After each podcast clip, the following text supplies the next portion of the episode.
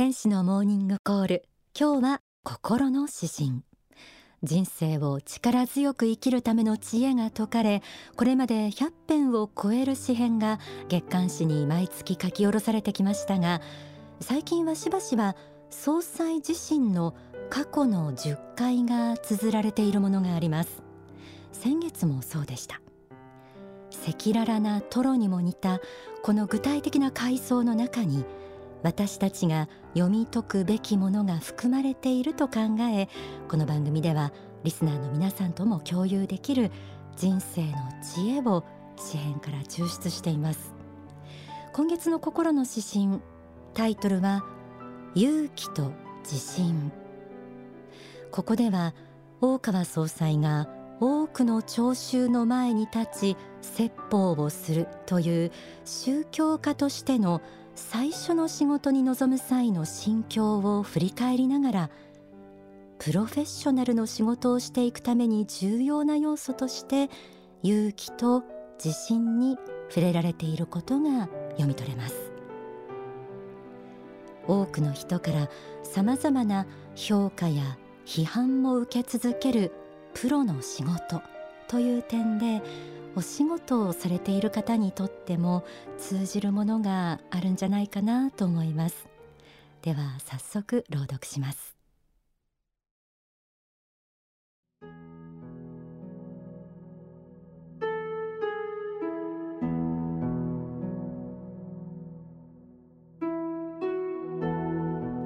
勇気と自信。万の単位の人々の前で四粛しても動じない私が一番上がって緊張したのは1986年の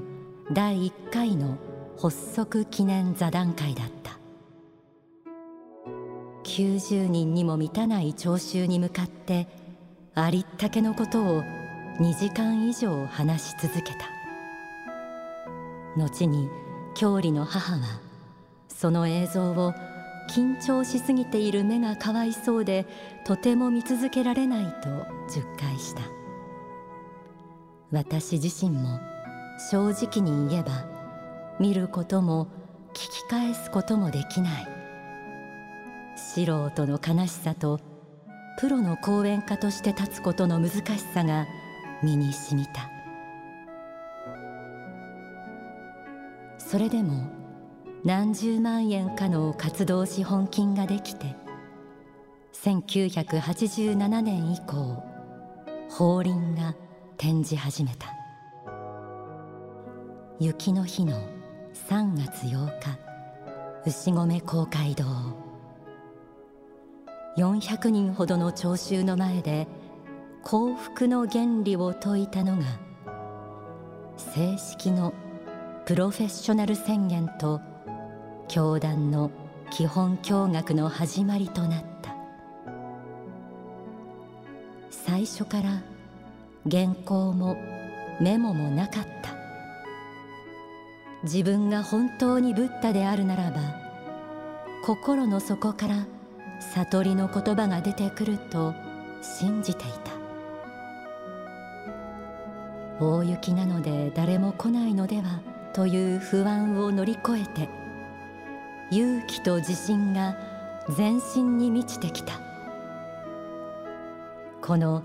第1回講演会の成功が教団づくりの自信となった。それから30年近い歳月が流れて二千数百回の説法をした。すべてはやってのける力を信じることから始まった。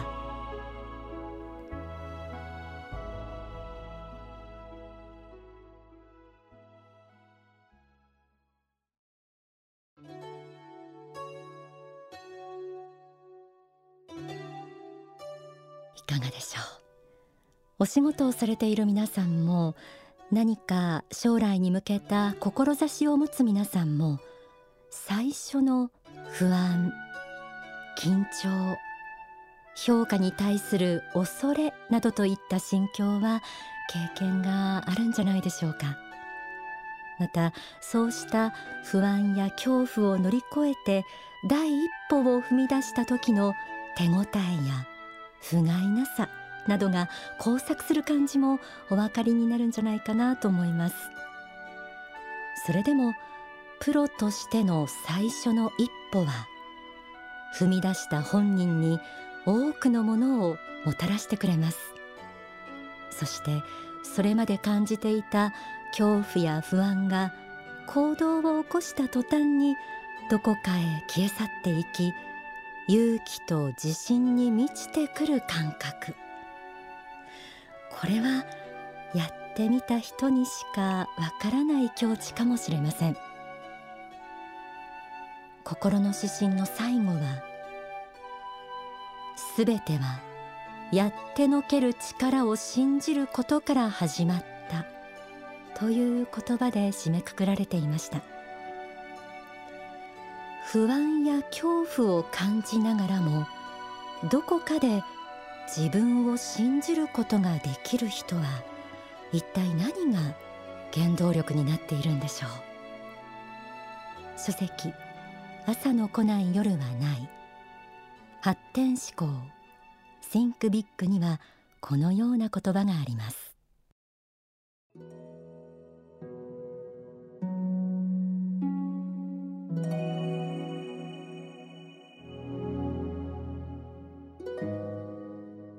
恐怖を乗り越えていくためには信仰心や熱意が必要です。そしてその熱意は使命感から生まれてきます。我この世に生まれたるは単なる生存のためではない。大いなる理想のためである。仏の理想を実現するためである。仏の子としての使命を果たすためである。と思って生きることができる人は自信を持った人生を生きているに違いありません。したがって使命の自覚ということがとてもとても大切なのです。自分の使命天命というものが一体どこにあるかということに気づきそれを確信したならばその己が使命己が義務を果たすことです。これが勇気の第一歩なのです。どうしてもどうしても心の奥底から湧き出してやまない思いがあったならばそれがあなたの使命であり天命なのです。あなた自身の心の内に今世自分は一体何をなすべきであるかということがすでに植え込まれているのです。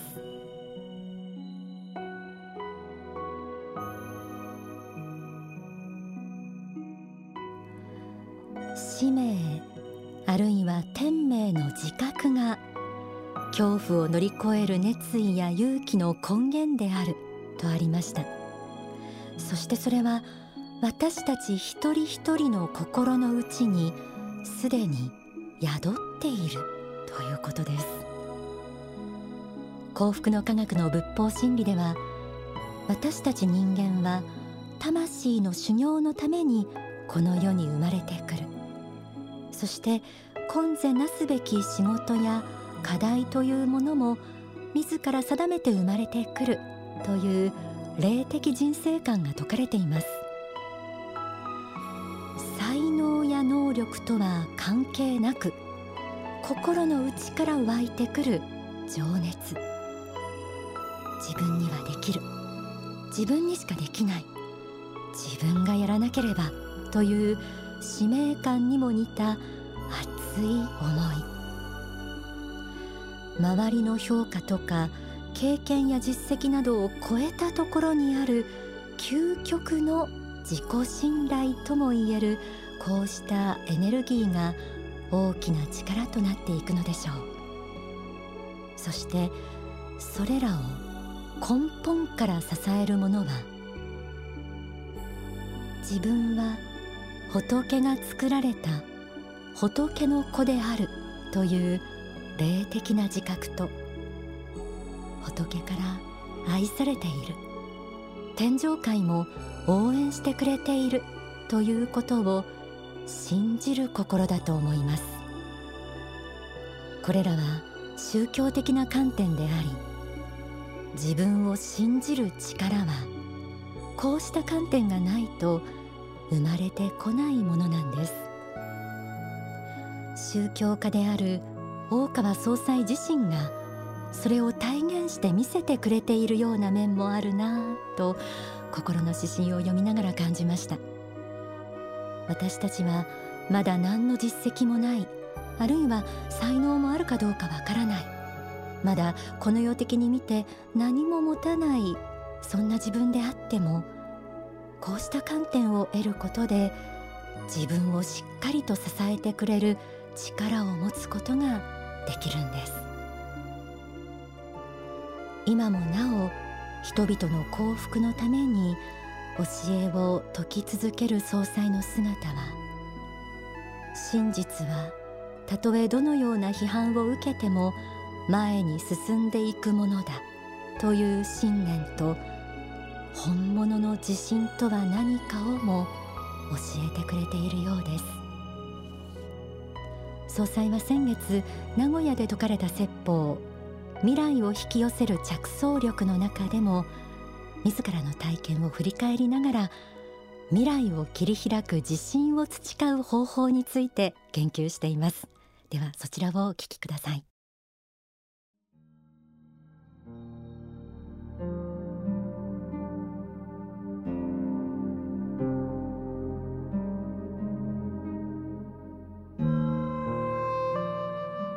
未来において成功を収めようとするものの心がけですねまあそういうものがいるような気がするんですね。やっぱりその一つはですね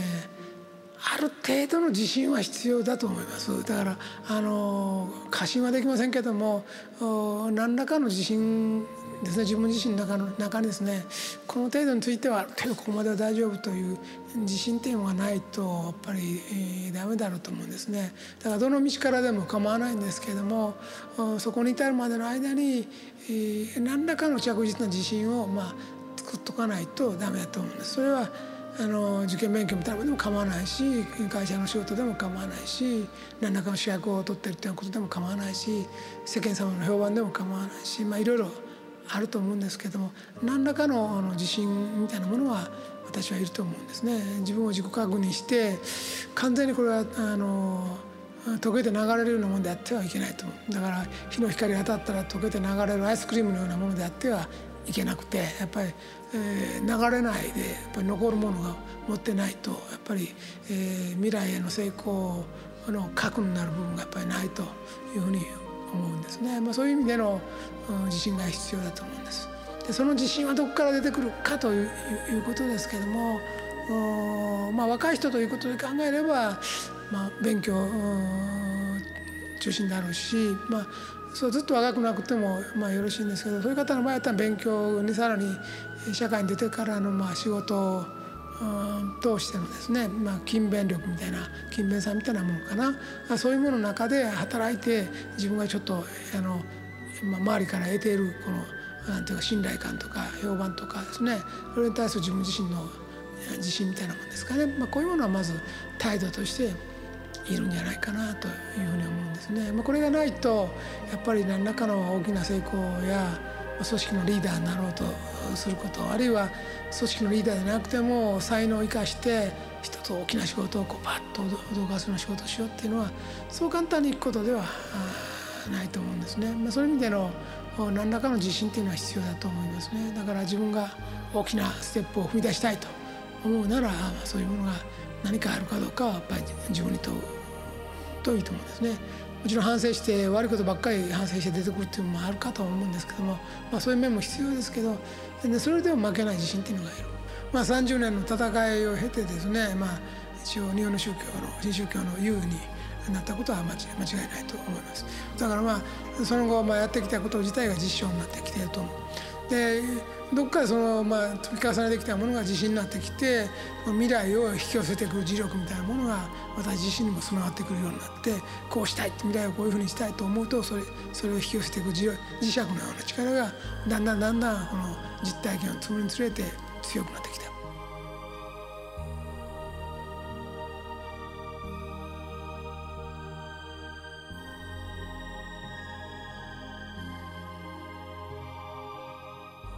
お聞きいただいた説法は全国の幸福の科学の支部や少女でご覧いただけます。